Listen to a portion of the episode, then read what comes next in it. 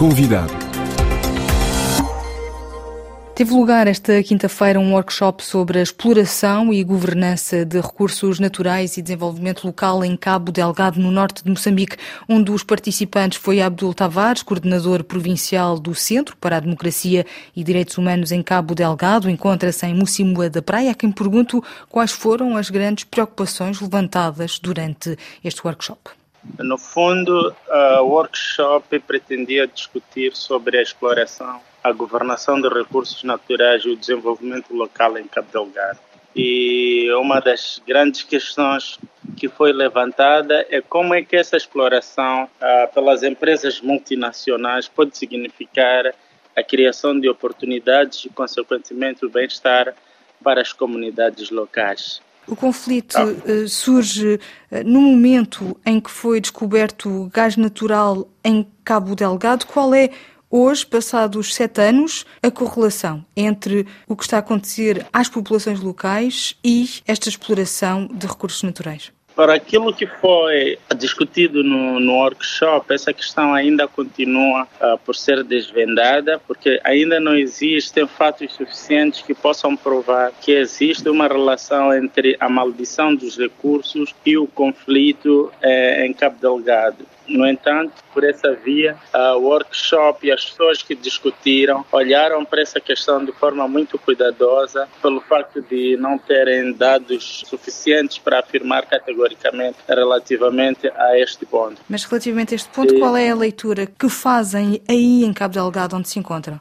Pode até, uh, há sete anos atrás, terem havido algumas questões que podem estar interligadas com a juventude, por exemplo, alguns garimpeiros que foram expulsos em Montepuez. Este elemento é sempre levado em conta quando se fala do surgimento do conflito, acredita que alguns desses jovens foram depois levados para a insurgência. Entretanto, como eu disse antes, as pessoas que abordaram estes elementos ao longo do workshop tentaram olhar de forma cuidada, uma vez que não existe uma evidência a respeito deste assunto, mas são ligações, são leituras e são tentativas de compreensões que diferentes atores têm estado a trazer. Isto é, a instabilidade laboral no norte de Moçambique, Cabo Delgado, a precariedade dos mais jovens, mas não só, tem vindo a, a conduzir a um maior recrutamento por parte dos insurgentes. É isso que está a dizer? Não necessariamente, mas são elementos que alguns dos estudos que são, eh, que são feitos ao nível de Cabo Delgado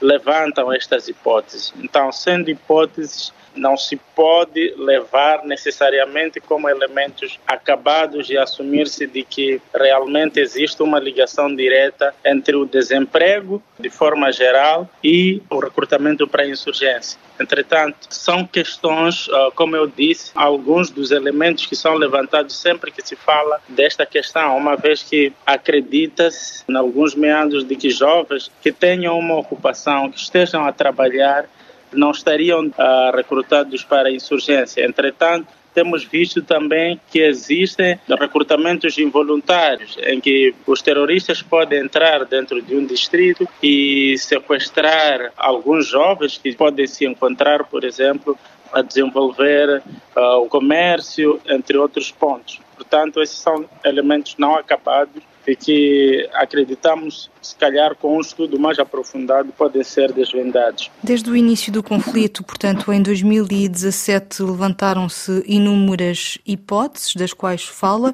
Como é que está Cabo Delgado e que transformações decorreram nos últimos anos? Obviamente que a geografia do conflito mudou sobretudo nos últimos dois, três anos, com a entrada das tropas do Ruanda e da SAMIM, houve uma fragilização da parte dos grupos armados não estatais que atualmente, como tem acompanhado, tem se deslocado para zonas que antes não eram uh, normais, recentemente de Shuri, onde se acredita que depois de um ataque que foi protagonizado pelas tropas moçambicanas e as tropas de Ruanda, eles dividiram-se em pequenas células e estavam à procura de um abrigo ou de um espaço seguro. Portanto, saíram a pé, estavam a fugir e acabaram passando pela zona de Chiuri, que não ficaram. Nesse contexto, acabaram atormentando a população e a população saiu em debandada, criando desta forma uma nova vaga de deslocados internos.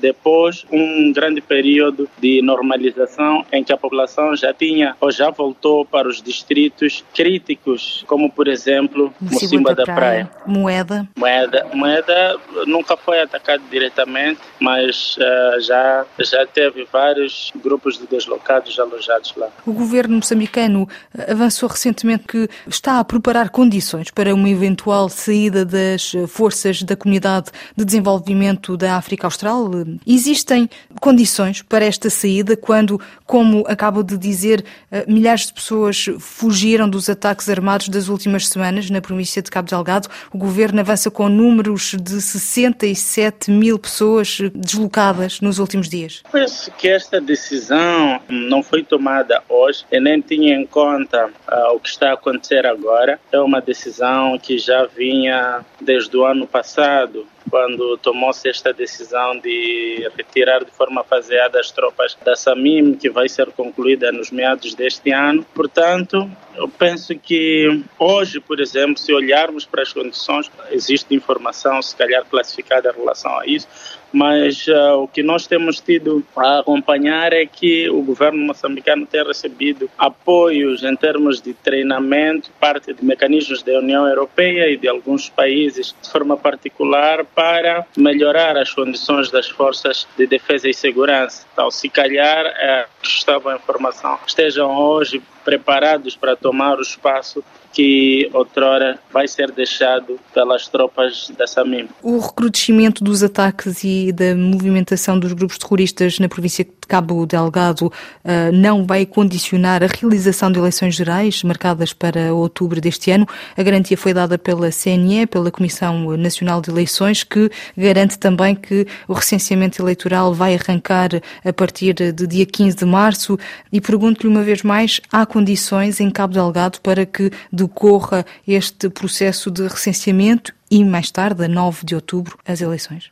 Eu penso que é muito cedo para medir se há ou não condições para a realização das eleições. As eleições serão em outubro uh, deste ano e se calhar o governo e as instituições de governação eleitoral tenham em manga um plano que possa operacionalizar este processo. Sem dados não consigo fazer uma leitura muito profunda sobre este ponto. E quanto ao recenseamento eleitoral, já que se encontra encontra em Mocimboa da Praia, há condições para as pessoas eh, se recensearem sem medo, eh, criar um dispositivo para este recenseamento eleitoral, já dentro de duas semanas, a partir do dia 15 de março?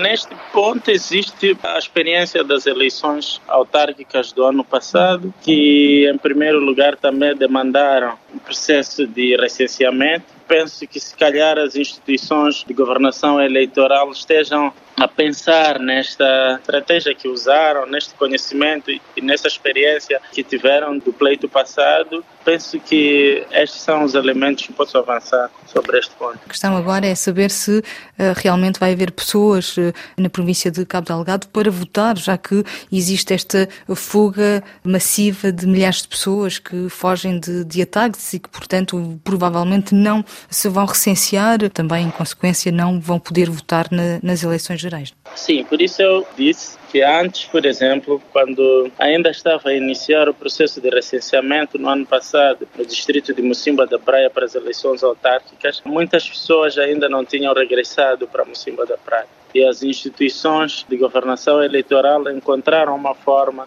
para as pessoas regressarem, recensearem e votarem. E penso que existe, obviamente, um plano quando uma instituição aparece a falar sobre um, a criação de condições, penso que existe um, um plano a respeito disso para poder colmatar esta parte. Um plano que implica garantir a segurança na região, não é? Exatamente, sim, sim.